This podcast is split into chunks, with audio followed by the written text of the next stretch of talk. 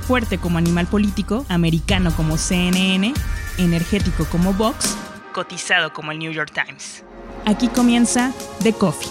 Grandes historias para grandes storytellers. Un podcast con el sabor de Storybaker por Mauricio Cabrera. The Coffee con Ricardo Garza, director editorial de Chilango. Ricardo, gracias por estar acá y cuéntame, ¿En qué está hoy Chilango? Porque es una marca que a mí me tocó conocer cuando estaba en expansión, tenía cierto perfil muy de guía turística de la ciudad, muy de una serie de recomendaciones para dónde ir, dónde pasarla bien por la noche, eh, también mucha presencia digital en algún momento con sobre todo Listicles, después llega una etapa a la que yo ubico con Mael Vallejo, en la que tal vez hablamos de una revista más social, por decirlo de alguna manera. Hoy, ¿qué es lo que vive Chilango y hacia dónde va? Bueno, pues eh, Chilango, bueno, gracias por la invitación. Primero, em, Chilango fue adquirida la, marca hace dos años y medio por el grupo eh, que, que, en ese momento se conocía por haber creado Más por Más. Em, y, y, en ese momento, pues pasó como por una, pues pasó por una transición y yo entré ahí justo en el momento también en el que se incorporó Mael hace un año y nueve meses. Eh, y, la intención con la marca era primero pues darle una identidad propia, reposicionarla eh, después de, un periodo pues, de muchos cambios en expansión en el que la marca se, se desgastó, yo creo que en gran medida porque pues no sabían realmente qué querían, ¿no? Con, esa marca. De pronto, pues veías en portada así a, pues a puro güero en el antro y decías, órale, pues eres una marca de qué, de, es como el hot book de, o a, qué van, ¿no? Eh, y la marca había iniciado en, expansión, pues con, con era muy, eh, pues tenía un tono, digamos, muy, eh, ¿cómo decirlo? Como desparpajado, hablaba de cualquier tema, podían poner a Juanito en portada, digamos que era muy atrevido, se atrevían a muchas cosas y se atrevían a hablar de, de, varios temas, no solamente desde, no solamente hablar de una guía de ciudad, sino también hablar de, de temas sociales que, nos interesan, o sea, de ser los expertos de la ciudad en varios temas. Y la intención en, en ese momento era regresarle esa esencia, ¿no? Es decir, eh, que en Chilango pudieras encontrar temas que nos interesan a todos, las personas que viven en la ciudad, desde, desde el mm, por qué se abren los socavones, este, quién es tu nueva jefa de gobierno, cómo vas a hacer este trámite, desde temas utilitarios hasta temas de dónde ir a comerte los mejores tacos, es decir, que, que pudiéramos abarcar eh, la ciudad en temas de vida y estilo y en temas noticiosos eh, de la mejor manera, que, que, Chilango fuera el medio más importante y más relevante de la ciudad en todos los sentidos. ¿Hasta qué punto dirías que la audiencia de Chilango sí representa a la ciudad, porque como tú dices, en algún momento el posicionamiento de la revista me parece que estaba muy hacia la clase media alta, también me parece que mucho hacia lo alternativo, hacia cierto estilo de vida, digamos, el que estaba en boga. Cuando tú haces el análisis de Chilango, ¿qué tanto es para todos los mexicanos o dónde colocarías? Porque claro, una es la expectativa, lo que uno quisiera y otra la realidad. En esa realidad, ¿dónde dirías que está la audiencia de Chilango? Pues hoy en día yo creo que, que la audiencia se ha ido mm, construyendo más hacia, hacia un tema masivo. Eh, en, digital, en, en, ese momento, cuando se creó todo esto y pues sigue siendo la premisa, pues fue, hagamos, o sea, digital es primero, digital es lo más importante, ¿no? Algo que, que en muchas editoriales tradicionales de revistas en México hoy en día sigue siendo, pues sigue causándoles un cortocircuito que imposible de, de, de, cambiar, ¿no? De cambiar ese chip de la revista está bien, pero enfoca todos tus esfuerzos a crecer en digital y no me refiero a, digital a tu, a tu, sitio web, sino todas las plataformas disponibles que tengas. Eh, entonces en ese momento eh, empezamos a crecer mucho en temas de noticias y mucho en temas de gastronomía y, de pronto gastronomía nos dimos cuenta que... Eh, demarcaciones ahora como Gustavo Madero o Iztapalapa eran las que más generaban audiencia, ¿no? Las gorditas de Aragón, ¿no? Este, y en temas noticiosos, pues también, ¿no? Lo padre de una marca como Chilango es que puedes construir en ambos sentidos, ¿no? O sea, puedes construir en términos gastronómicos, hablando de las gorditas de una esquina en Aragón, pero también puedes hablar eh, de, Puyol o de, un restaurante muy bueno en Mazarik y vas a llegar a audiencias diferentes eh, y digamos que tu nicho pues es el habitante de, la ciudad, ¿no? Yo sé que, hoy en día pues el tema de los nichos es muy, muy relevante y se está eh, explotando mucho hacia allá, pero en el, en el caso de Chilango, como por ser un medio local,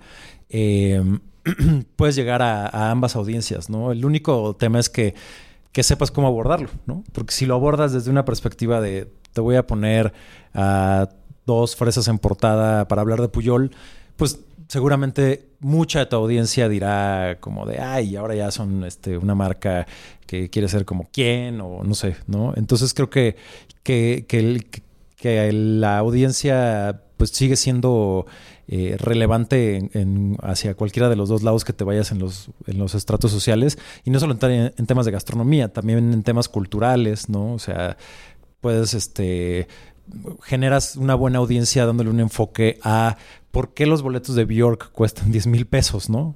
Eh, y, quién pagaría esos 10 mil pesos, pues te buscará y, llegará al tema. Pero también puedes hablar del, sonidero que se va a presentar en este, la en la explanada de la, de la delegación Iztacalco e igual te generará cierta, eh, cierta audiencia importante. Entonces, pues creo que en este momento eh, la ambición sigue siendo la misma, llegar a eh, cuanta más gente sea posible que viva en la Ciudad de México, que quiera disfrutar la Ciudad de México, que la padezca y, explicarles por qué la padecen y ser solidario con ellos. Y en segundo término, llegar también a toda la gente que viene a visitar a la Ciudad de México y decirle cuáles son los lugares a los que debe ir.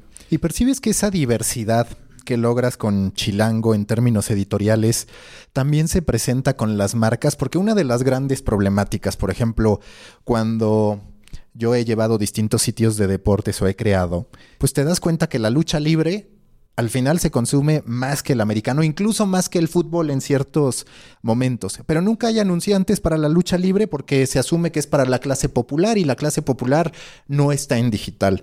¿A ti te pasa algo en ese sentido donde es más fácil comercializar, por ejemplo, un suplemento con los mejores restaurantes que las mejores garnachas? Sí, totalmente totalmente. El, eh, pues muchas veces ocurre que el dinero está y las marcas están donde no está la mayoría de la audiencia, ¿no?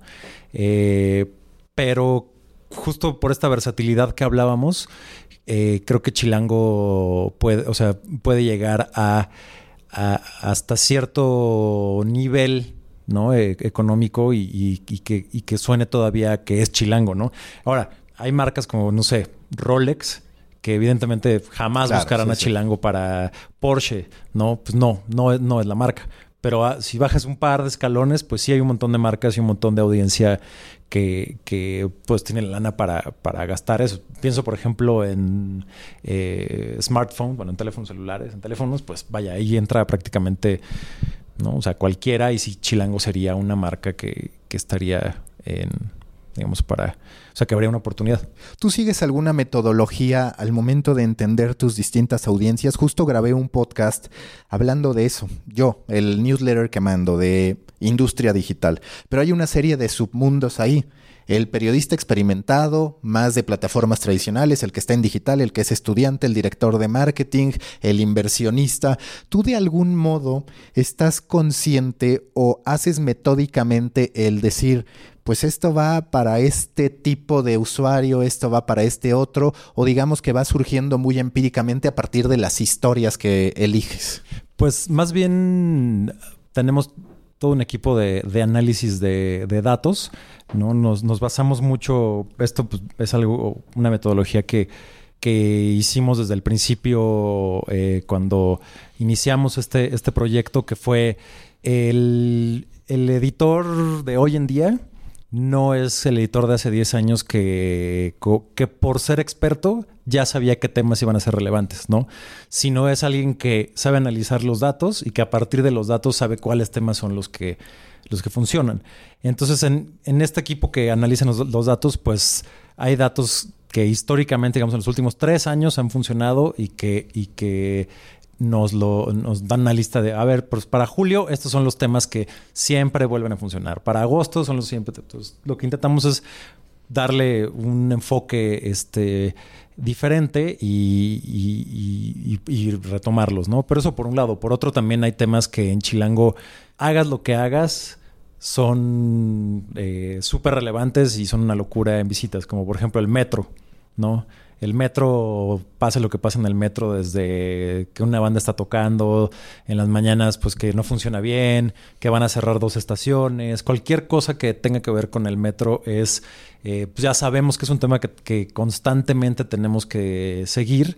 En general todo el transporte público, ¿no? Con el Metrobús también, pero principalmente el metro, eh, pues nuestra audiencia lo, con la lo consulta todo el tiempo y todo el tiempo quiere saber qué ocurre en el metro. Por decir uno, ¿no? Hay muchos más, inundaciones, etcétera. Y que tal vez se va a escuchar fifi, pero incluso quienes no usamos el metro expresamos curiosidad. O sea, muchas veces me descubro viendo esas historias del metro. Hay un interés bastante particular. Sí, y bueno, y hablando de, movilidad, que justo en febrero sacamos un especial eh, al respecto con, esta intención de, de que si vamos a abordar un tema aparezca en el impreso, en la portada, pero dentro en el sitio ofrezcamos muchas otras cosas más, visualizaciones, eh, que a lo mejor en, Instagram, o que hagamos un Facebook Live, en Instagram hagamos, en fin, que, todo un tema se aborde desde todas las perspectivas y todas las plataformas, dependiendo en qué plataforma funciona este, mejor. Pero con el tema de, de la movilidad, por ejemplo, una de las notas más vistas eh, el mes pasado,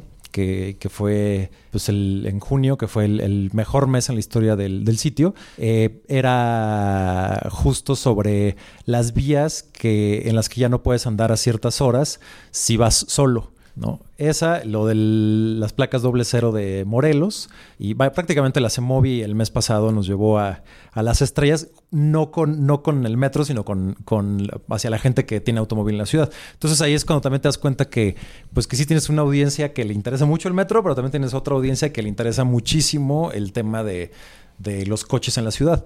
Y es cuando ves que, que Chilango, pues, eh, al menos en la Ciudad de México, pues es un medio masivo, ¿no? Este, como, pues como los periódicos. ¿Cuánto dirías que esta data que obtienes particularmente de digital te ha servido al momento de elegir contenidos para la revista, que tu único modo de medir es si se vende o no esa revista, o, quizás la conexión también que se da a partir de que publicas algo en la revista y hay un resultado mayor en digital, pero ¿cuánto has usado esa inteligencia que te entrega tu plataforma digital para plasmarla en lo impreso?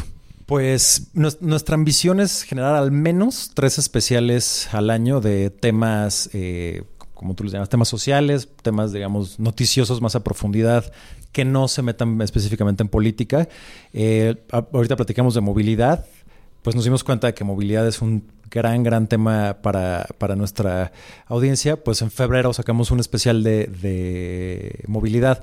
Ahora estamos trabajando otro también, eh, que no diré de qué, pero va relacionado también a partir de que nos hemos dado cuenta cómo eh, a la audiencia de la Ciudad de México ese tema le, le lo tiene muy eh, pues muy enganchado, ¿no? Y quieren saber más al respecto. Entonces, al menos tres portadas al año, pues provienen de esta inteligencia y de esto, de esta, eh, pues de darnos cuenta de, de, este tema. Ahora hay otras portadas que, que son franquicia, que no se pueden mover, como por ejemplo en enero sale el especial de escuelas primarias de la ciudad, que es un tema eh, que ha sido un gran, gran, gran reto para todos nosotros ahí, porque en expansión había una unidad de, digamos, de datos o de inteligencia, no estoy seguro bien, y ellos se encargaban de hacer todo el ejercicio pues estadístico y periodístico y demás y entregaban pues simplemente los resultados. Ahora se lo hacemos internamente, bueno, con varios colaboradores eh, por afuera. Y es un proceso que justo acabamos de iniciar ahora en julio para la portada que sale en enero.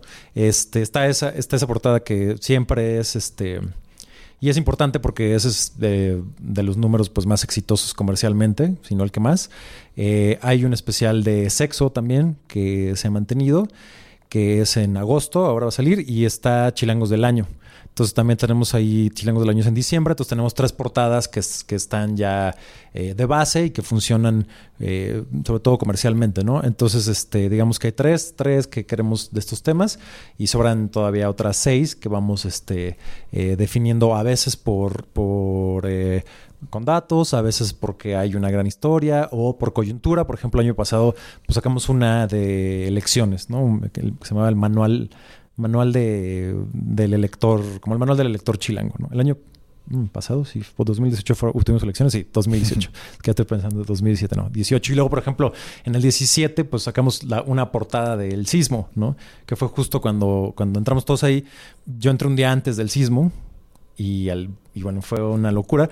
Pero dijimos, no, pues íbamos a traer otra portada, la tuvimos que tumbar y hacer un nuevo número en una semana. Entonces, pues depende, así es la decisión de en la revista. Lo que sí es que es, un, es una revista que son 12 números, que hoy en día sacar 12 números es, este, es un buen reto. Y hablando de esta edición, de este número del sismo, ¿registró mayores ventas? Porque muchas veces es algo natural, la tragedia termina generando un hambre mayor por consumir eh, distintos contenidos, las emociones se alborotan. ¿Se dio ese resultado? Pues le, fue muy bien, eh, aunque nosotros creemos que fue también no solo por el... O sea, digamos que, es un número de colección, si así lo quieres llamar, ¿no? Eh, aparte la portada, no sé si la recuerdan, era simplemente una ilustración de, de, unos rescatistas. No decía nada más, era solo la ilustración de los rescatistas. No había ni encabezados, ni balazos, nada. Eh, porque justo queríamos que fuera un número emblemático de algo que pues no ocurre... Eh, al menos lleva 32 años sin ocurrir ¿no? en, en la ciudad, aunque por ejemplo, el número de racismo le fue muy, muy, muy bien en ventas. Este, pues justo porque era un tema. Además, el, ahí también, pues, a la hora de pensar en la portada, eh, pues pensamos que fuera algo muy fuerte, ¿no? Que causara ese impacto. Y por eso le, pusimos este pinche indio y era un, un, como una especie de sello sobre la piel, ¿no?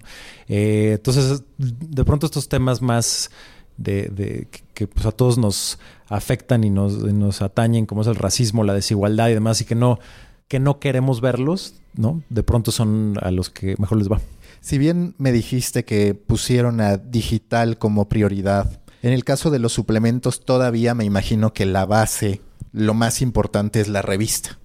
Pues en el caso de, suplementos, eh, totalmente van hacia, hacia la, revista y va y se hace un esfuerzo eh, normalmente externo.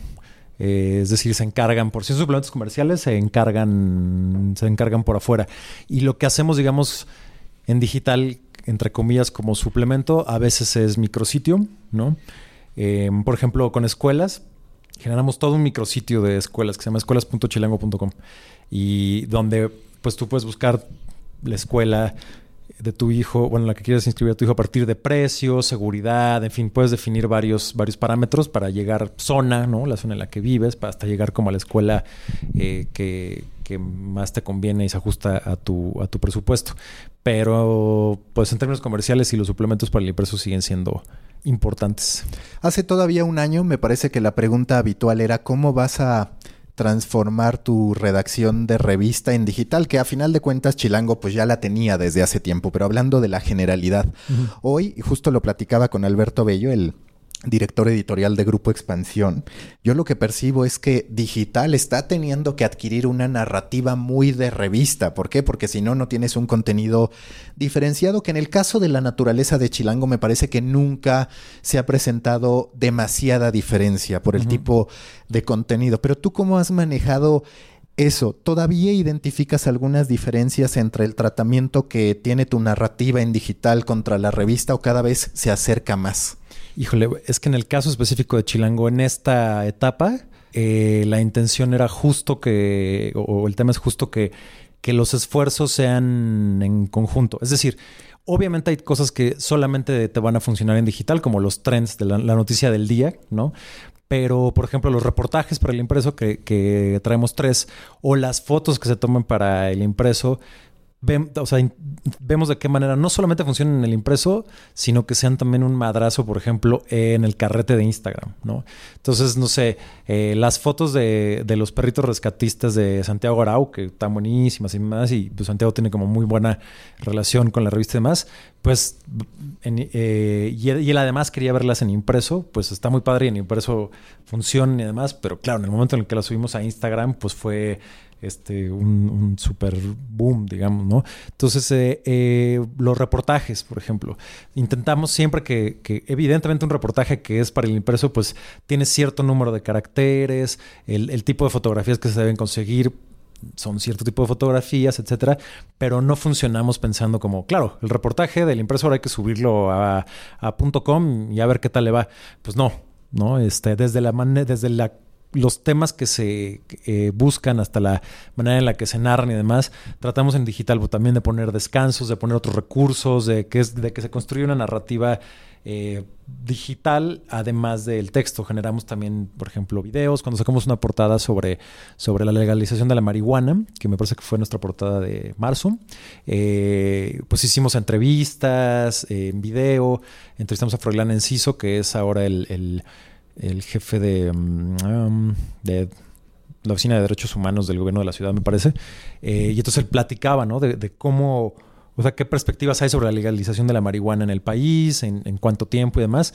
Entonces, eh, tratamos de, o, la, idea, o la idea es funcionar totalmente enfocados en cómo lo que yo estoy sacando en el impreso, en digital, va a ser eh, relevante. No no pensamos como voy a encargar un texto para la revista, ¿no? Eh, sino, sino en esta onda de, si por ejemplo hay, encargamos ilustraciones para la revista, vemos cómo esas ilustraciones en el impreso supongamos que funcionan en una página. Ah, bueno, pero si nuestro diseñador las va separando y hace de pronto eh, algo diferente, ese tema se retoma en, digital.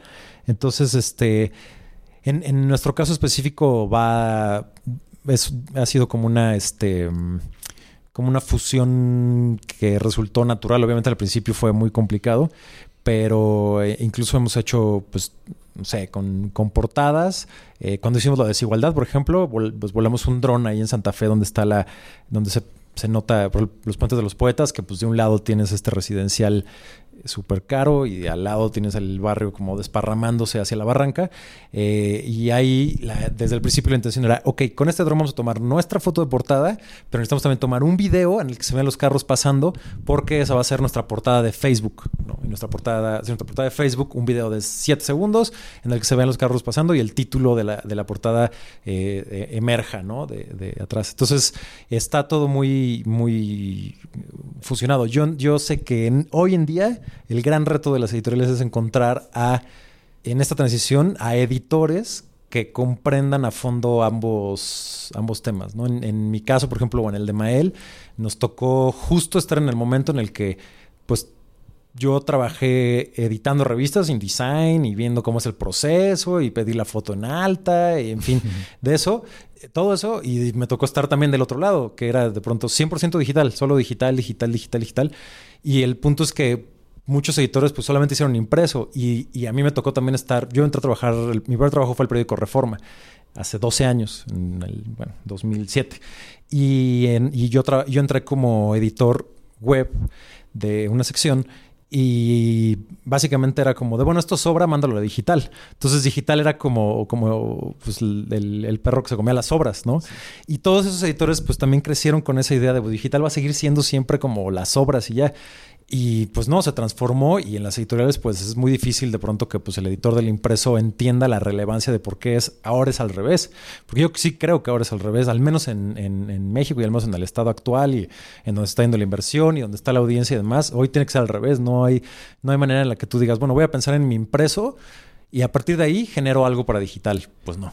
Sí, que al parecer lo que va a ocurrir con las revistas, al menos como se está manejando, es que se conviertan en objetos de colección o que circulen en algún momento relevante. Por ejemplo, ahora Brian Goldberg que adquiere Nylon y cuya idea es, a ver, pues va a salir Nylon, voy a revivir la revista, pero solamente cuando sea Coachella o cuando se presente algún evento relevante. Que ahí me parece que sí tienen todavía mucho valor las revistas, como dices, y no de una manera deseable, pero pues al final la revista Chilango del Sismo tiene un gran valor emocional, simbólico. Sí, yo creo que, y digo, es algo, que al menos yo llevo años creyendo, que justo el a ver, la, gente está dejando de comprar revistas o ya dejó de comprar revistas.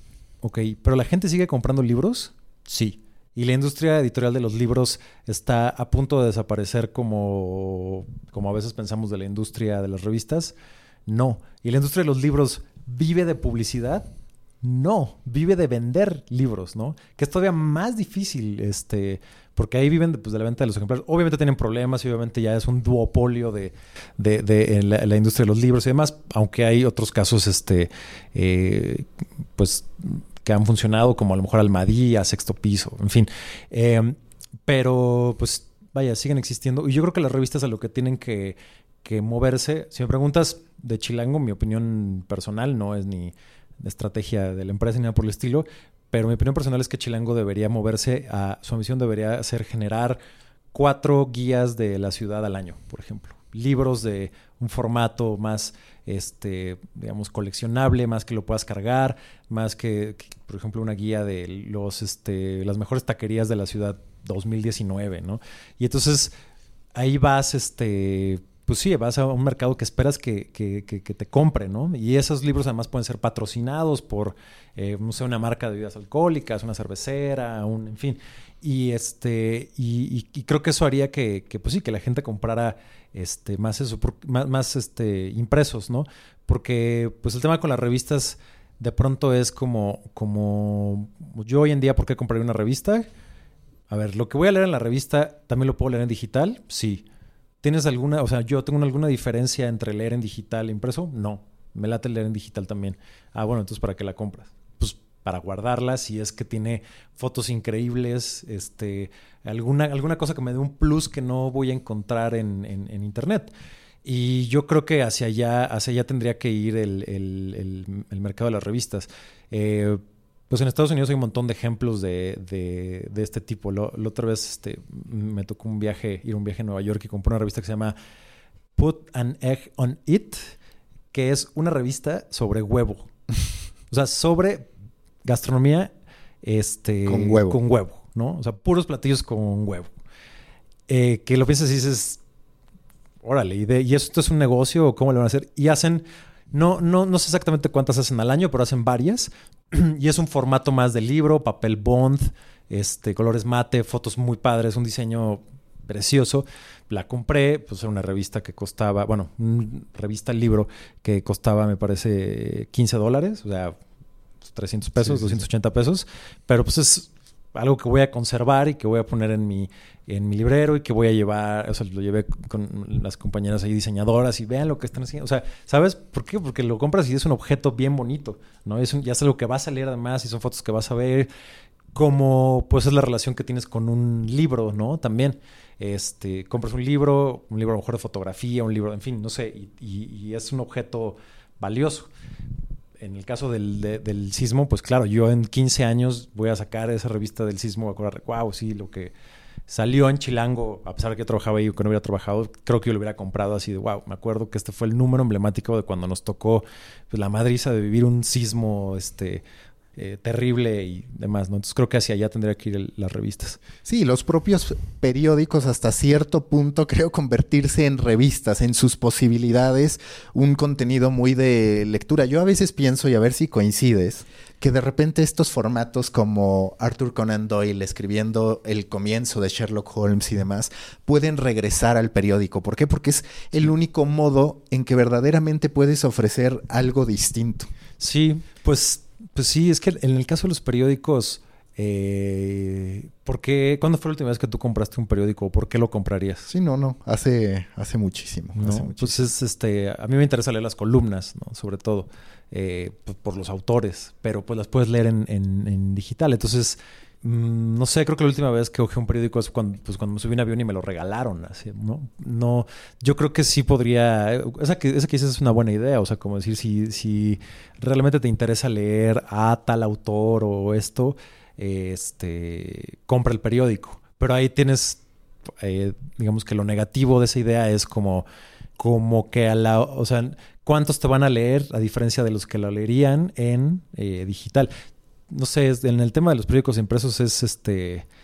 Es, es, un laberinto bien, bien difícil. Yo creo que, digo, tendremos en México que, que, voltear a ver qué es lo que ha pasado en otros países que ya tuvieron su, su crisis de medios, entre comillas. Digo, sé que no es la misma, ni la economía, ni la audiencia, ni nada por el estilo, pero por ejemplo, cosas que, cosas que han pasado en Estados Unidos o Europa, eh, con revistas eh, o incluso con, periódicos, al menos en, en digital pues apostaron por generar un periodismo muy, muy, muy, muy bueno para que la gente dijera, ok, voy a gastar este, 10 dólares en Netflix o lo que cueste, 15 dólares en Netflix, 10 en Spotify, 15 eh, en Amazon, bueno, lo que cueste Amazon Prime y este, tal, tal y tal en estas dos revistas que son mis favoritas y este medio, ¿sabes? O sea, si voy a pagar por todo mi entretenimiento e información, pues voy a pagar 100 dólares, una rentita de, de, de, esta cantidad de 100 dólares, pero leo el periódico que me, que me gusta con el periodismo de mayor calidad que yo creo. Si me gusta la tecnología, pago mi suscripción a Wired, que además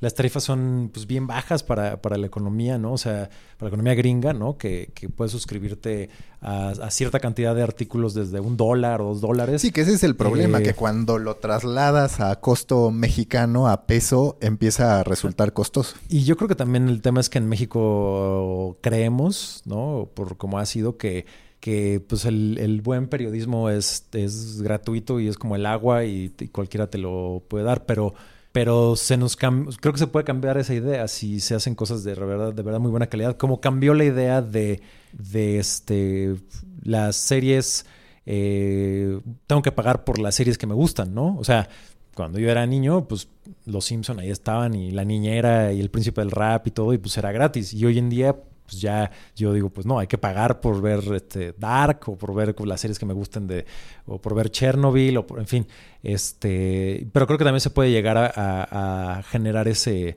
pues esa idea. Digo, el único que, que le he intentado, lo he intentado en, México es Reforma, ¿no? Pero pues todos sabemos que Reforma no vive de sus suscripciones, ¿no? O sea, tiene que vivir también de publicidad como todos los demás y es un sitio cerrado que además también es, pues de pronto tienen su agencia y ese mismo contenido lo venden a la agencia y lo montan y entonces ya lo puedes ver gratis. Entonces es un tema complejo, pero, pero creo que, que, hay que ir un paso atrás. O sea, el primero es pues generar un periodismo que realmente pues diga, la gente diga, wow, sí voy a pagar por leer estas cosas. Como decimos hoy en día, wow, si voy a pagar pagarle a HBO para ver Chernobyl o si voy a pagarle a Netflix para ver Dark o para ver 1994 o para ver estos documentales o se ve que Dark y Chernobyl te gustaron mucho. de las últimas me gustaron pero puede hay que ir un paso atrás invertirle a hacer pues buen periodismo y cosas buenas que yo creo que que, que eso es lo que en realidad cada día es más difícil hacer en México yo muchas veces, o bueno, no muchas veces, pero ya un par de ocasiones he analizado el caso Reforma y digo, deben tener mucho coraje porque tomaron la decisión correcta cuando no hicieron gratuito su contenido, pero con esa decisión correcta no supieron qué hacer porque de lo que se debió tratar es de generar un gran contenido para que en su momento de verdad vivieran por digital. Y todos incluido pensábamos que era una mala idea mantenerse cerrado. Si hubieran seguido el camino correcto, hoy estarían en la mejor de las posiciones. Sí, estoy de acuerdo. Yo también creía en ese momento de no es posible que cobren por el contenido, como, como creen, este, y hace pocos años sí dije, wow, pues sí, digamos que fueron pioneros en una decisión buena, pero en el caso de ellos creo que el tema también fue el precio. No sé, no sé lo que cueste ahora, pero en ese momento era muy caro. O sea, de verdad era como de, órale, pagas tu suscripción a Reforma, pues ¿no? Se ve que tienes, no, sé, no sé si costaba hace unos años, creo que me quedé que eran como 300 pesos mensuales, una, 280, no sé, una cosa así. Eh, y entonces, pues claro, te pones a pensar de, órale, podré escuchar toda la música que yo quiera, son 150 y para ver este, todas las series que yo quiera son, no sé, 200 pesos y demás. Y para un periódico tengo que pagar, digamos, como todo eso, pues sí, creo que el tema ahí fue que que el precio estaba, estaba volado, o sea, estuvo, no sé ahora si ya lo hayan bajado o algo, Pero pues bueno, Reforma creo que también vivió muchos golpes de crisis que hicieron que, que pues el periodismo de reforma que a mí me parecía pues, de los mejores en, la, en el país, y no es que el mejor en, muchos temas que se abordaban a fondo, pues, prácticamente se dejara de hacer también. Y ya, pues digo, es muy, muy difícil que, o sea, ¿quién, quién tendría en una redacción así a dos reporteros diciéndoles, tú investigame a fondo este tema y con que me entregues un texto al mes, ese texto, o sea, ¿quién, quién hoy en día podría hacer eso? Nadie. Entonces, pues es un modelo, es un círculo que se va, este o sea, como, como no hay dinero, no se puede pagar esto, como se necesitan visitas esto, como no voy a poner paywall porque si no me van. Entonces, no, no. Pues es un laberinto ahí bien difícil del, del que se pueda salir. Pero yo creo que, que sí, que el camino es que tengas que pagar por tus contenidos. Creo que, que se tiene que pagar poco y que eso se haga masivo. O sea, Convoy. Es, Convoy es un claro ejemplo de eso. O sea, Convoy ya se mantiene al menos, ¿no? ya, ya paga, ya paga la nómina, ya paga la renta, ya paga todo. ¿Y, y qué, qué, qué, es? Una plataforma de radio y podcasts. Bueno, no radio, no sé si ya hacen todavía en vivo, pero al menos de podcasts. Y este y la suscripción cuesta, me parece, creo que desde 59 pesos, una cosa así. ¿no? Sí, que ahí la parte complicada, ya que todos nos terminemos volcando a ese camino, es cuánto vamos a estar dispuestos los ciudadanos, por llamarlo de alguna manera, los usuarios a pagar, porque en algún comienzo, pues te parecía una gran alternativa tener Netflix por 99 pesos y dejar Sky, que en realidad nunca has podido dejar Sky por el fútbol, entonces le sumaste. Sí. Y ahora que te das cuenta que ya viene HBO Max, que ya viene The Zone, que ya viene ESPN Plus, que ya está Disney Plus también, sí. o que ya está por llegar, pues te empiezas a preguntar cuánto voy a estar dispuesto a sí, pagar es, por esto. ¿Cuál es mi renta? Y aparte el rol de marcas como el propio Chilango, como Reforma, como si yo decido hacer algo, pues es directamente en la cabeza del usuario en la misma bolsa. Sí. Y entonces, ¿qué vas a decir? Pues ahora me voy a gastar dos mil, dos mil quinientos pesos, tres mil en suscripciones. También creo que tendrá que venir un ajuste de los medios internacionales en cuanto a cuánto cobran en México, porque sabes, yo muchas veces quiero llegar y suscribirme, por ejemplo, a DigiDay, uh -huh. pero te encuentras con que son 150 dólares, 200, sí. que ya empiezas a decir, eso no, es demasiado sí es, a claro. costo mexicano, ¿no? Claro. Sí, bueno, en el caso de los medios internacionales yo creo que piensan en el mercado, o sea, en los medios de Estados Unidos piensan en su mercado de Estados Unidos y... Sí, pero sí tendrían lana, que ajustar pero... el precio quizás cuando pues sí, pues eres de otro lado. ¿no? pues, Netflix y las demás plataformas. Exactamente. ¿no? El punto ahí, el punto con, con los medios creo que es, a ver, ¿Tú pagarías por leer notas que puedes encontrar en Twitter? O sea, notas, medios que hacen notas de tweets, pues no. No, no, claro que ¿Pagarías no. por este video, o sea, por ver un video que ya viste pues, en Facebook o YouTube? Pues no. O sea, ¿qué pueden dar entonces los medios? Pues investigaciones periodísticas, y no, no me refiero solamente a periodismo hard, ¿no? O sea, pues, investigaciones periodísticas de a lo mejor la, las mejores este, garnachas a lo mejor, o de, no sé, de los mejores restaurantes de, una zona, o de, en fin, de, de una infinidad de temas. Pero pues eso, eso, generar eso requiere tiempo, investigación, lana, ¿no? Y en este momento, pues no hay ningún medio que le esté apostando eh, eh, a eso. Y este...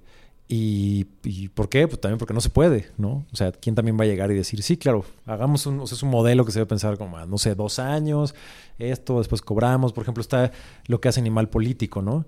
Que, este, que ahora me parece que están cobrando por, eh, por leer los textos un día antes. Sí, ¿no? sí, sí. A mí, y la verdad, es, no me parece uh, suficiente diferenciador, no me parece todavía suficiente valor agregado, no porque el contenido sea malo, sino estás ante una audiencia muy complicada, le estás dando solamente una primicia de algo que además, si es que va a explotar, pues entonces los demás medios lo van a, lo van retomar, a retomar, sin necesidad de que yo tenga que Exacto. pagar por eso. Y son 200 pesos que no es mucho, pero te digo, en la cabeza de la gente puedes sí, empezar suma a decir y suma y suma. Netflix más animal político, ya no sé, ¿no? Sí, no, bueno, y si le sumas Netflix Spotify. más Uber, Uber Eats, este, sí, sí, sí, sí, y no sé, o Didi o el que uses, pues sí termina siendo plataformas y digitales entre transporte, entretenimiento o de información, pues ya terminas echando una lana. Y sí tienes que elegir, pues, tus batallas. No, a mí tampoco me parece que sea un gran diferenciador. Ahora, pues de pronto donde hay lana para hacer periodismo, por ejemplo, Mexicanos contra la corrupción, pues también uh, es una es un este una asociación que se mantiene con lana privada, que evidentemente tiene ciertos intereses también, ¿no? Entonces, pues es un, nada, es un, es un momento, este, eh, bien complejo y a todo eso le sumas que con la cuarta transformación pues hay mucho miedo, hay menos inversión, hay, en fin, sí es un, es un, este, yo creo que hoy en día quien lo tiene más, más, más difícil no son ni las plataformas digitales ni los ni los este, periódicos, sino porque bien que mal los periódicos en general, el Universal, Milenio Excelsior han crecido bastante en digital, sino las revistas que son marcas sólidas, pero que nunca construyeron nada sólido en digital. Entonces, de pronto revistas así que dices, wow, esta revista es una gran revista, ¿no? Es un gran, es una gran marca, no, no va a dar ejemplos, pero es una gran marca, es una... Y en digital, pues no han explotado nada. Y entonces, pues de pronto ya hay muy poca inversión en revistas impresas. ¿Y de dónde sacas más? Yo creo que hoy en día, que es lo que ocurre en Chilango, pues seguir viviendo es, por la diversificación de, de, entradas de lana, ¿no? O sea, si, si en, tu menú tienes nada más, pues este, planas en una revista o reportaje en una revista, pues va a ser más difícil que si tienes eso y además pues todas estas plataformas en digital y o este, juntas, ¿no? Y te doy esto impreso, pero además este video que va a tener este alcance, pero además una cobertura en stories de Instagram de esto otro. Entonces, pues hay más opciones para, eh, pues para que entre la lana. Y esta preocupación de los periodistas, de los escritores, incluso podríamos llamar, a ver si coincides y creo que sí por tu perfil, pero yo muchas veces veo casos en Estados Unidos de escritores que se han dedicado a generar libros sobre cultura pop, obsesivos sobre alguna banda musical, gente que ya se dedica directamente a apuestas deportivas y publica y tiene su propio blog. Allá en una industria mucho más madura la gente se puede dedicar a ser especialista en algo que no necesariamente es hard news. Y aquí equivocadamente parece que el único periodismo que tiene valor en la cabeza de los lectores y a veces hasta de los propios periodistas es el de hard news. Pues sí, sí, creo que ese también es un... Pues es que también yo creo que...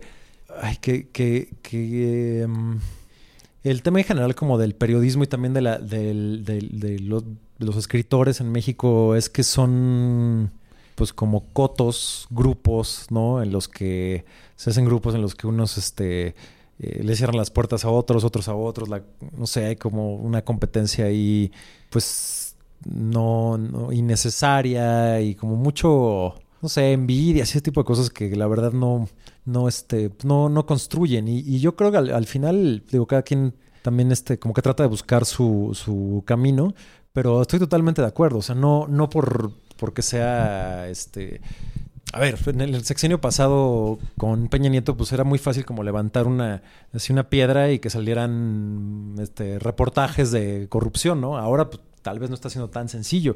Eh, pero estoy de acuerdo, o sea, el, buen periodismo no tiene que ser periodismo de, de, política, ni de homicidios, ni de, en fin, de muchas cosas. El buen periodismo es, es de, de, de, todo, de cualquier tema. Y no, no, y también la, la, la, la buena literatura no tiene que ser específicamente este, pues de, de, ciertos temas o de ciertas áreas, digamos, sociales o de lo que nos está ocurriendo hoy en día en el país o todo, sino quien es bueno, pues va a escribir libros buenísimos de cocina o libros buenísimos de, de cultura pop o libros buenísimos de, de, este, de series. Simplemente la, la cantidad de análisis que podemos ver ante el estreno de distintos episodios de series en Estados Unidos a mí me impacta. El análisis que se hacía de Game of Thrones y que ya estaba casi casi una hora después de publicado el episodio extenso, te da detalles de la producción, te da incluso inconsistencias del guion o de la historia, el comparativo con los libros, pero para eso a final de cuentas sí necesitas un respeto por parte de todos y principalmente de los lectores que reconozcan ese uso, porque pues muchas veces lo que encontramos en los medios mexicanos o es el contenido traducido, adaptado con algunas palabras cambiadas o un contenido muy al estilo nota informativa. Sí, el, nivel de análisis en cosas que no sean relacionadas con política y demás es, o sea, muy, muy, muy, muy bajo. No sé, por ejemplo, a mí me gustaba mucho eh, leer la, columna de Alonso Rubalcaba eh, cuando le escribí en el Universal. Y bueno, y luego lo que, lo que sé también con Hoja Santa de, de comida, ¿no?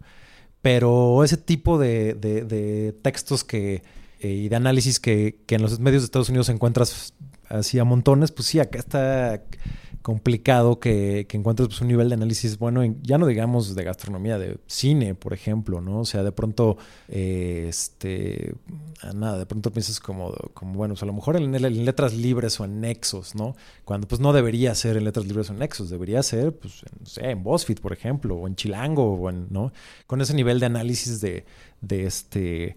Pues de, de, cosas que consumimos este, todos los días, ¿no? Pues no sé cuántas horas a la semana le inviertas a, plataformas de streaming, pero pues si le inviertes cinco o seis horas, órale, pues estaría bueno que, que después de verlo o antes de ver o en fin, pudiera haber un análisis de, de a ver, no, lo que no sabías de esto y es así y entonces funcionó de esta manera y en fin, y, no sé, no sé, creo que sí ahí, ahí también está faltando, em, sí, faltando esa, esa parte de análisis de, de otros temas, porque en los periódicos básicamente el que será el 80% más o menos es este eh, política, ¿no? O sea, pues las columnas de, de Milenio Universal, etcétera, pues es, ¿qué será? 70-80% es noticias, ¿no? Noticias y política, ¿no? Básicamente política. ¿Por qué renunció el secretario de Hacienda? Y ahora todos escriben de por qué renunció el secretario de Hacienda, ¿no?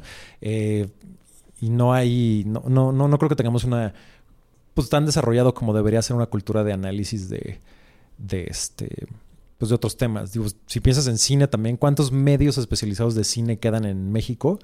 Creo que son como tres o cuatro, ¿no?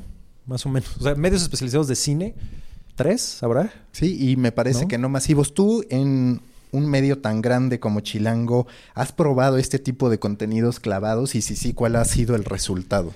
Ay, pues probamos un, tiempo este, contenidos relacionados con eh, con feminismo y más o menos. Eh, es que hay, ciertos temas eh, que también generan como mucha polarización, ¿no? Eh, con, por ejemplo, con comida hemos intentado, pero de pronto los colaboradores no quieren, de pronto no hay lana para pagarles, etcétera. Este, con cine, pues con los cambios ha habido, de pronto hay algunos que sí nos clavamos más o con, o con este o con series pero yo creo que, eh, realmente no, no, lo hemos este, logrado, digamos, constantemente eh, con, pues, con ningún tema, o sea, con ningún tema, digamos, ni soft ni hard. O sea. Uno de los puntos principales cuando Capital Digital adquiere Chilango es el potencial de la marca, no del medio, sino la marca para crear experiencias. Chilango se presta, pues sí, para la revista, sí, para el sitio, pero también para generar algún tipo de evento, que de hecho ya lo ha hecho con el mercado gastronómico que en algún momento organizaron. En ese punto, ¿cómo va Chilango? ¿Qué ha ocurrido? Pues el último evento fue este mm, el pasado 29 de junio en, en, una terraza de un hotel ahí sobre Reforma cuando fue la marcha Pride. Se hizo una fiesta pues con varias marcas. Este em, estaba sobre todo enfocada a eh, pues clientes, amigos de la marca, etcétera, que a mí, pues sé que de pronto hay que hacer eso porque genera lana, pero yo, o mi ambición sería como que Chilango se metiera más bien a generar eventos eh, abiertos y masivos. En, algún momento se hizo el mercado que dices, el mercado chilango. Después intentó hacer de nuevo, pero no se hizo porque tembló y se, tuvo que suspender. Y después de eso no se había hecho más que, digamos que la manita de Chilango en Premio Ciudad, ¿no? Este, porque digamos que se coorganiza con Chilango y este año se va a volver a hacer. Pero mi ambición sería que, Chilango pudiera llegar a generar algo como lo que genera Marvin con el Festival Marvin o lo que genera Indie Rocks con el Foro Indie Rocks y la Semana Indie Rocks y demás. Digo, ellos están enfocados específicamente en música, pero creo que Chilango podría aspirar a algo del estilo, generar un festival chilango de música o generar algo de gastronomía y música. Eh, Entonces, digo, lo último que se realizó fue, fue este 29 y este y hubo un eh, bueno fue hicimos ahí como mucha este había como mucha parafernalia se saludaba a la gente que pasaba en el desfile se lanzaron este bombas de humo de colores en fin este pero era un evento privado no eh, a, a, mí me encantaría que se pudiera regresar a eventos públicos y que se aspirara a generar pues un festival que, que, generara esta identidad de la marca, porque además por el nombre y sobre todo en la generación, pues la de nosotros, que tenemos entre 25 y 40. ¿Tú cuántos pues, tienes? Yo tengo 34. Cada vez encuentro menos gente. Ah. Yo, no, yo tengo 35, pero cada vez encuentro menos gente más grande que yo y eso es doloroso. no, pues ves, somos la generación, entonces nosotros crecimos con Chilango, entonces tú dices Chilango y dices, ah, claro, es la, ¿no? la, la, revista y en fin, el, entonces creo que con ese conocimiento que hay entre en esta generación que además es pues la que tiene ahorita buena lana para, para gastar en este tipo de, de cosas, ¿no? Este, de pronto ves los precios de festivales así y dices, wow, Corona Capital ya cuesta tanto, órale ya, ¿no? Entonces creo que ahí, ahí hay un nicho que, que se puede em, explorar, claro, tomando en cuenta que, que Ocesa este, claro. domina si va a ser de música o cierto tipo de espectáculos, bueno, Ocesa, Ocesa este, tiene mm, unos tentáculos muy, muy amplios en, en, la ciudad. Entonces, si quieres algo independiente, pues también hay, que, hay que ver cómo y dónde. En fin, Indie Rocks, por ejemplo, genera ahora este festival Hipnosis, eh, que es un festival que se hace en Whisky Lucan, en, un lugar muy bonito, en unas caballerizas. Eh, y el lugar está padre y el festival está padre y demás, pero pues se tuvieron que ir a hacerlo a Whisky Lucan allá a un valle lejano, pues porque no, no es fácil generar este, cosas en lugares grandes aquí, porque pues este, le, le, le pertenecen a CESA o tiene una, una este, participación. ¿En cuál de las tendencias crees? ¿Newsletter, podcast? Eh, suscripción, entendiendo pues cuáles aplican para Chilango. ¿Habrá algo al respecto? Esta idea de generar series o documentales para su venta a otras plataformas. Pues todos esos que comentas los hemos explorado, sobre todo en este último año. Eh, por ahí hicimos ahí un documental, pero está todavía en un proceso de, de mm, pues de postproducción y estamos viendo si lo modificamos y demás. Eh, pero hay un, plan. Evidentemente ahí lo que también hace falta es eh, pues sensibilizar a todos los involucrados que pues generar documentales requiere una inversión eh, este, importante, ¿no? A mí, pues dentro de lo que cabe me gustó lo que hicieron con Vice con, y Diego Osorno con el de 1994, a pesar de a pesar de que terminé pensando como a ah, Salinas de Gortari ganó, o sea, ¿qué, onda que qué onda que se o sea, no, que Salinas de Gortari no pierde no pierde ninguna, no pierde una, ¿no? Entonces, este... Como, que al final el valor de haber tenido a Carlos Salinas se pierde cuando en realidad no es, no expuesto, pero no es señalado con argumentos. Exactamente. Sí, fue como, contéstame lo que tú quieras y no te rebatiré, ¿no? Eh, quizá ese era también el, el, deal para que pudiera hablar, ¿no? Claro, sí, seguramente. Este no está cedillo, ¿no? En fin, eh, hay muchas cosas. Pero bueno, creo que ahí, ahí sí, ahí ya se está empezando como a trabajar, pero nos hace falta esa sensibilización de, bueno, si le quieres entrar a esto y quieres hacer algo de mucha calidad, pues requiere esta inversión, ¿no? Con podcast, nosotros no hacíamos podcast y, lo empezamos a hacer, bueno, se hacía cuando estaba en expansión, empezamos a hacerlo de nuevo eh, yo yo a, podcast le veo más futuro. Newsletter eh, lo dejamos de enviar también. Ahora regresamos a enviarlo de nuevo este año. Y ahí va, ¿no? Eh, evidentemente con newsletter, pues cuando tienes una audiencia tan grande, dices, ay, bueno, por newsletter me viene el 0.001, pues los esfuerzos, en fin. Pero no, newsletter, ahí va. Yo creo que con newsletter no hay un futuro, este, al menos con nosotros, un futuro tan, tan, este, tan promisorio como en otras plataformas. Digo, con nosotros, porque sé que yo, por ejemplo, hace años me suscribí a un newsletter de una, de una página que se llamaba Urban Daddy, este, gringa, y estaba súper bueno. Un newsletter que llega como cada tres días, pero de, de, eran sugerencias de, de este, tecnología, en fin, de un, de un montón de cosas y era, era muy bueno, ¿no? Creo que ahí sí hay un, hay un potencial. Con nosotros habría que explorar como otras. Este, sí, es que creo que depende, ¿no? Porque está este newsletter como más general, que es un receptáculo de información que tienes, y hay otros, pues por ejemplo, el que yo hago, donde gente que decida saber de mí o de mi opinión de medios lo, lo, consulta o con alguna temática particular, como newsletter de autor. Sí, pues es que sí, en ese caso específico, claro, que, que estás, estás queriendo pues leer lo que el filtro de una persona a la cual te late lo que hace, ¿no? Busque y demás. Ahí yo creo que Newsletter nos, nos ha hecho falta mm, creatividad, tal vez. Este. ¿Y qué otro me habías dicho? Podcast, newsletter y... Los documentales que ya ah, lo, tocaste. Y bueno, el tema de suscripción, que tal vez no necesariamente a través del contenido como tal, sino de soluciones. Con suscripción tenemos ahí un, un proyecto beta de restaurantes por suscripción. ¿no? Es decir, que, que este no no forzo, o sea, en un primer, en un primer, una primera fase no, tiene, no, no, vas a pagar, pero te suscribes y entonces a partir de ahí pues te llegan las recomendaciones de todo con, con datos, ¿no? De pues, si quiero ir a cenar este pizza y vino en este zona Roma Condesa, dame mis, este, dame cuáles son mis mejores opciones, ¿no? Y que a partir de ahí puedas reservar, ¿no? ¿Ya está abierto o no? Todavía está en... No, está en una fase, estamos como en la fase de desarrollo, pero por suscripción estamos como ahí, nada más en ese, en ese, en esa, en esa fase hay, hay un, pues hay una ambición importante en, en, gastronomía. Porque en el grupo hay otras empresas que, que están eh, dedicándose a, gastronomía. Van a empezar con tours de, gastronómicos en la ciudad, etcétera. Entonces ahí este. Por ahí está Binario también. Exacto, está Binario y está otra empresa que se llama Paladar también. Sí, Binario es el, club de vinos. Y que ahí, según entiendo, pagas una pues digamos, membresía mensual y te llega una cajita con un vino tinto y un vino blanco al mes. Dos vinos, exacto. Sí, un vino blanco y un vino, tinto al mes eh, y con la explicación de por qué se eligieron los vinos son mexicanos. Sí, me voy a este, suscribir. hablando de suscripciones, pues ahí, ahí tienes, tienes otra. Obviamente, pues pagas la, digamos, eh, curaduría, ¿no? De este. De, de los eh, enólogos, de los, este, sí, de los enólogos, de los expertos en, en, vinos y en vinos mexicanos, además.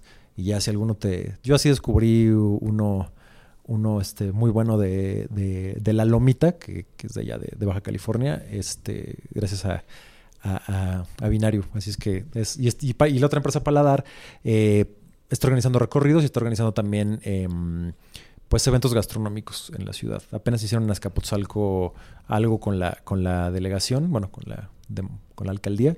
Eh, y, por, e, por, ese lado, pues vamos a trabajar muy de la mano con ellos para, para que Chilango sea pues una referencia muy importante en, gastronomía. Las dos últimas preguntas de The Coffee. La primera, si tuvieras que sugerirle a las personas que aman contar historias un documental, un libro o una película o cada o una de las tres, ¿cuáles serían? Uy, pues mira, más bien te, voy a hablar de lo que he visto últimamente y creo que por ahí me, que me han gustado. Eh, me eché dos documentales sobre Brasil, digo, si les interesa este, Latinoamérica, que, creo que es importante pues ver esas similitudes ¿no? con nuestro país y entender en qué cosas estamos, pues, de hecho, muy bien y en qué otras, en qué otras somos así eh, la misma, pues tenemos las mismas dificultades que, que, pues, todas estas ex colonias españolas. Eh, en Netflix está eh, un documental que se llama um, Killer Ratings, que es sobre un... Em, son creo que seis o siete capítulos sobre un señor que abrió, bueno, creó un programa de televisión que era como como el de Jorge Garralda, ¿cómo se llamaba? El a quien corresponda. Como era como la quien corresponda en Manaus. Y este y el señor, curiosamente, pues y sus reporteros llegaban siempre a todos los homicidios así como al minuto de que acababan de ocurrir. Y luego él crece su popularidad y trabaja, digamos, como mucho por los pobres y demás. Y luego se lanza para diputado, gana, con la, rompe el récord de, mayor este, de mayores votos. Eh, y después de eso él se, se mm, eh, lo, lo, comienzan a investigar porque resulta que el líder de los narcos era él. ¿No? Entonces es una película, es un documental, puta, es así de, o sea, de no puede haber mayor pudrición, ¿no? Y entonces él sale defendiéndose y dice que no es cierto y utiliza la Biblia y no, no, no, es un, de verdad sales así, uf, muy, muy mal viajado y el final no se los voy a contar, pero el final también es una locura porque al final terminas de verlo y dices, híjole, si era culpable, no era culpable, le destruyeron la vida o en realidad. Está bueno. Entonces, ese es uno bueno. Y hablando de Brasil también, pues ahora está también este que se llama, en inglés creo que es The, The Edge of Democracy, al filo de la democracia, eh, que es un documental sobre todo este desmadre que ha sido la política brasileña en los últimos 10 eh, años, ya urgiría uno de México. sí, contado por. No, bueno, pero es ese documental y dices, wow, en México estamos en la gloria. Es un documental contado en primera persona por una, este, por una documentalista que, que justo grabó, digamos, todo el proceso de los últimos 10 años y ella pues lo cuenta en primera persona porque pues, habla también de cómo su familia se vio beneficiada por, este, por, por las políticas que había en el régimen militar, ¿no? Y este, y wow, al final te quedas así pensando como de wow, en, en México comparado con Brasil no tenemos esta polarización, aunque parecería que sí, pero no salimos a la calle a partirnos la madre, este, fifis contra Que yo ahí luego chairos. tengo una teoría de esta tensa calma que tal vez no es tan positiva, porque entonces hacen lo que quieren, pero ya después podremos hablar de, de ese tema. Y la última pregunta. Si tú fueras un café a partir de tu personalidad, a partir de lo que te gusta, de lo que no, ¿qué café serías? Uy, sería, este, o sea, es decir, alguna cadena de cafés o, o sea, al- algún o, al- o algún, tipo, de café, algún tipo ah, de algún café, tipo de sí. café. Ah, no, pues sería, eh, pues espresso. ¿Por qué? Pues porque es un café este mm, conciso, concentrado. el- pues es el, digamos que el, la máxima, la, la máxima intensidad de sabores que tienes en un café, pues los tienes en un espresso, ¿no? O sea, te echas un espresso y ya sabes si ese café realmente es. No necesitas este pedir un doble macchiato, este, ocho cucharadas de azúcar y no, y para que sea otra cosa al final lo que tomes, ¿no? Listo, Ricardo, muchas gracias. Gracias a ustedes. Busca la próxima semana un nuevo episodio cargado de emprendimiento, endulzado con grandes historias y narrado por grandes storytellers. Suscríbete a The Coffee, un podcast de storytellers para storytellers, un producto de Storybaker por Mauricio Cabrera.